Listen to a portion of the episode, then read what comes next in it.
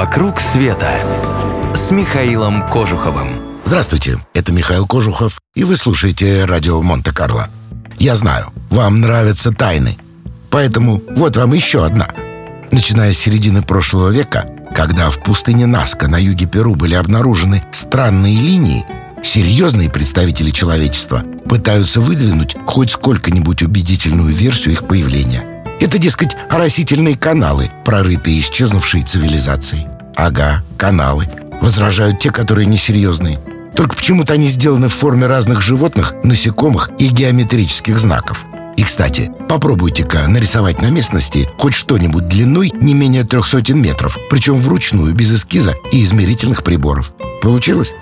Особенно похожая на растительный канал фигурка человечка в скафандре, который приветственно машет рукой с холма рядом с площадкой правильной формы, больше всего похожей на взлетно-посадочную полосу.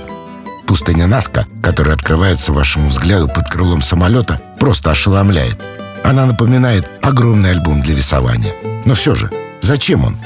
Первым этот вопрос задал себе американец Пол Косак, пролетая здесь в 1939 году. Его версия — это гигантский астрономический атлас. Такой теории придерживалась и немка Мария Райхе, которая посвятила изучению рисунков всю свою жизнь. Она составила их наиболее полное описание, используя самолет и специальную платформу высотой 15 метров. Райхе считала изображения посланиями богам, ведь кроме них разглядеть рисунки не сможет никто. Земли их увидеть нельзя. Но как обитатели пустыни не знавшие бумаги и письменности, могли нарисовать то, что были не в состоянии увидеть? На этот вопрос не знала ответа и она. Немец Эрих фон Дайникен, автор фильма «Воспоминания о будущем», был более категоричен. «Пустыня Наска», — заявил он, — «не что иное, как космодром инопланетян». Научный мир пришел в негодование, но всерьез Дайникину возразить-то нечего. Ключа к тайне рисунков до сих пор нет. Ни единой рукописи, ни единого упоминания в устных легендах о том, кто и зачем рисовал в пустыне, до сих пор не обнаружено. По всей вероятности, этой тайне не суждено быть разгаданной. И хорошо. Людям не стоит знать ответы на все вопросы, иначе им станет скучно.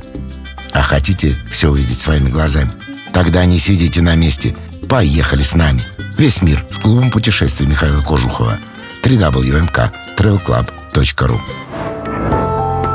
«Вокруг света» с Михаилом Кожуховым.